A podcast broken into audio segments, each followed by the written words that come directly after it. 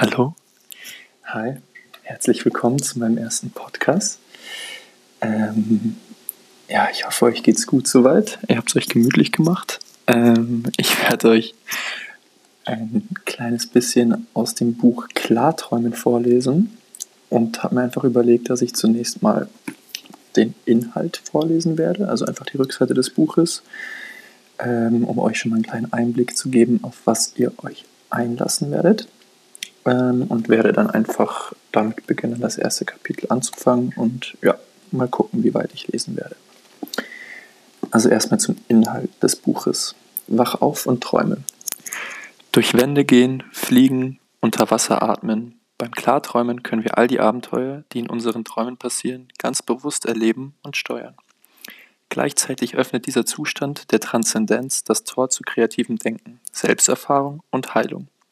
Dylan Tokillo, Jared Zeisel und Thomas Peisel sind selbst begeisterte Unaeronauten, griechisch Traumsegler. Schritt für Schritt erklären sie, wie wir in den REM-Phasen den Einstieg in Klarträume finden, uns mit Träumen wieder verbinden und mit einfachen Techniken zwischen Wach- und Schlafzuständen unterscheiden, sodass wir mit jedem bewussten Traum die aufregende Welt unserer inneren Landschaft tiefer ausloten können. So, das Vorwort skippe ich jetzt einfach mal. Ich denke nicht, dass das weiter relevant ist. Und fange gleich mit Teil 1 an. Die Reise beginnt. Eine Neuentdeckung. Wir schreiben den 12. April 1975. In der psychologischen Fakultät der University of Hull in England kämpft der Wissenschaftler Keith Hearn verzweifelt damit, die Augen offen zu halten. Er ist allein im Labor und überwacht die Schlafparameter eines Mannes namens Alan Worsley. In monotoner Eintönigkeit schreibt der Polysomnograph seine Kurven auf das Endlospapier. Worsley sieht aus wie jeder andere Schlafende auch. Er hat die Augen geschlossen, seine Brust hebt und senkt sich.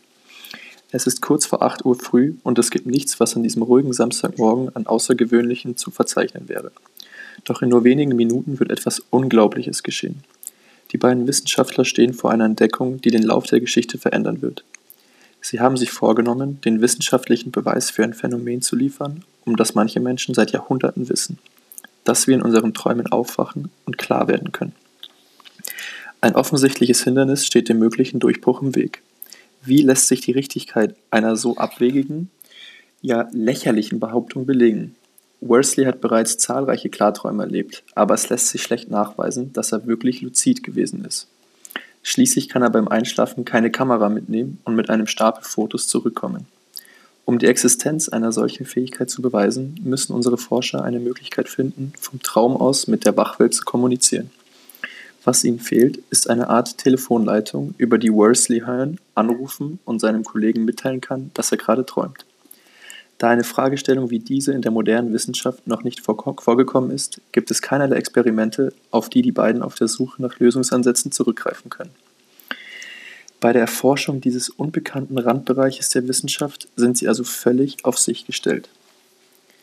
Glücklicherweise haben sie eine Idee, denn einer der wenigen wissenschaftlichen Erkenntnisse auf diesem Gebiet bringt sie auf eine gute Spur. Man weiß nämlich, dass unser Geist im Traum aktiv, unser Körper jedoch im Ruhezustand ist. Auf unseren Ausflügen ins Schlummerland ist unser physischer Leib praktisch gelähmt. Die motorischen Nervenzellen im Gehirn werden nicht stimuliert und die Muskeln schlafen. Dies ist ein völlig normaler Zustand, der als Schlafatonie bezeichnet wird. Zum Glück bleiben zwei Bereiche von diesem Lähmungszustand verschont. Das Zwerchfell, sodass wir weiterhin atmen können, und die Augen. An jenem Tag kamen die beiden cleveren Wissenschaftler darum mit einer Hypothese ins Labor. Wenn Worsley, im Traum die Augen hin und her bewegte, müsste sich diese Bewegungsmuster auf die physischen Augen seines schlafenden Körpers übertragen.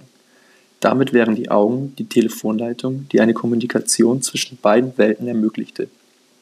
Es ist 8.07 Uhr, als Worsley im Traum merkt, dass er träumt und sein physischer Körper bewusstlos in der Wachwelt liegt. Daraufhin führt er eine ganz bestimmte, vorher vereinbarte Augenbewegung aus. Achtmal von links nach rechts. Damit signalisiert er dem Labor, dass er träumt und dies bewusst erlebt. Die Signale kamen aus einer anderen Welt, der Welt der Träume, schreibt Hearn. Es war so aufregend, als kämen sie von einem anderen Sonnensystem draußen im All. Das EEG, So, ich habe gerade gesehen, dass ich irgendwie immer nur fünf Minuten auf einmal aufnehmen kann bei der App, die ich hier habe zum Aufnehmen. Deswegen wurde ich mit einem Satz unterbrochen. Ich lese einfach nochmal den Satz davor vor und genau, mache dann einfach weiter. Wir waren stehen geblieben bei Die Signale kamen aus einer anderen Welt, der Welt der Träume, schreibt Hörn. Es war so aufregend, als kämen sie von einem anderen Sonnensystem, draußen im All. Das EEG, das Worsleys Gehirnaktivität aufzeichnet, bestätigt das Phänomen. Der Mann schläft, ist aber so weit bei Bewusstsein, dass er sich im Labor melden kann. Das heißt, er ist im Traum luzid. Drei Jahre später führt ein Mann namens Stephen LeBurg an der Stanford University einen ähnlichen Versuch durch. Ohne die Experimente von Hearn zu kennen, versucht er, in seiner Doktorarbeit das Gleiche zu beweisen. Bewusstes Träumen ist kein Humbug, sondern eine echte, beweisbare Erfahrung. Auch er arbeitet mit Augensignalen und ist ebenfalls erfolgreich. Die Erkenntnisse bestätigen sich in weiteren Tests und die Sache wird bekannt.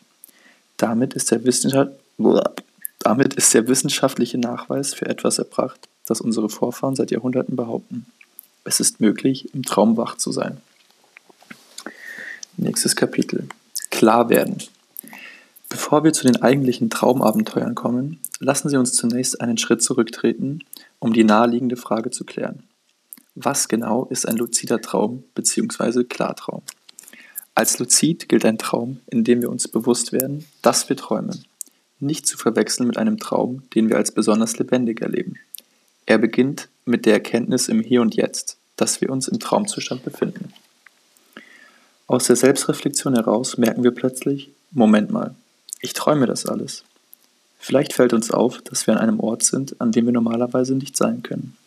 Nanu, wie bin ich denn nach Hawaii gekommen? Oder wie begegnet etwas total Absurdem? Sitzt in dem Auto wirklich ein Vogelstrauß am Steuer? Oneironautik. Der Begriff Oneironaut leitet sich von zwei griechischen Wörtern ab. Oneira heißt Träume und Nautis bedeutet Seefahrer oder Segler. Ein Oneironaut ist jemand, der gelernt hat, bewusst durch die Traumwelt zu reisen und sich auf diesem Terrain mit einem hohen Maß an Klarheit und Bewusstheit zu bewegen.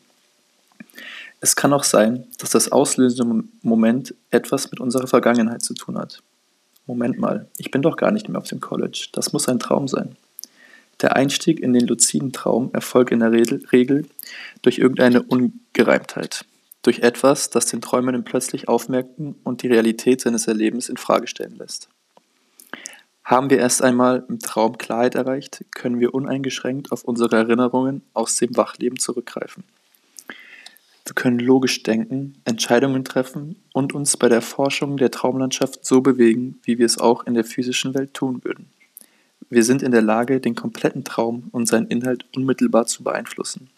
Während wir in einem normalen Traum blind reagieren ohne uns über unsere Situation Gedanken machen zu können, ist unser Geist jetzt wach genug, um das Geschehen selbst zu bestimmen.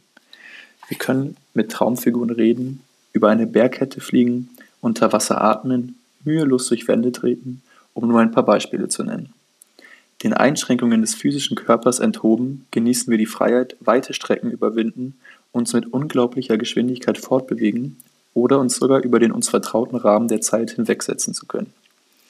Sobald wir erkennen, dass es keine Trennung zwischen uns und der inneren Welt unserer Träume gibt, können wir darin Objekte bewegen, sie formen oder sogar komplett aus dem blauen Himmel holen. Es entsteht eine äußerst innige Verbindung zu allem, was uns umgibt. Ja, man könnte sagen, wir und die Welt ringsum sind eins. Vielleicht meinen Sie jetzt, wir würden übertreiben, aber dies ist keineswegs der Fall. Die Wahrnehmungen unserer Sinne sind ebenso lebendig wie im Wachleben.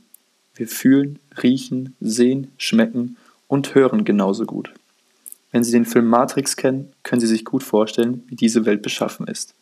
Ein Ort, der völlig real erscheint, obwohl er doch nichts als eine Projektion des Geistes ist. Die Figur des Morpheus bringt es in dem Film auf den Punkt. Wenn du darunter verstehst, was du fühlst, was du riechen, schmecken oder sehen kannst, ist die Wirklichkeit nichts weiter als elektrische Signale interpretiert von deinem Verstand. Doch im Gegensatz zu Matrix handelt es sich beim Klarträumen nicht um Science Fiction. So, ich sehe gerade, dass die 5-Minuten-Marke gleich wieder erreicht wird. Deswegen würde ich hier einfach mal einen Cut machen und hoffe, es hat euch gefallen.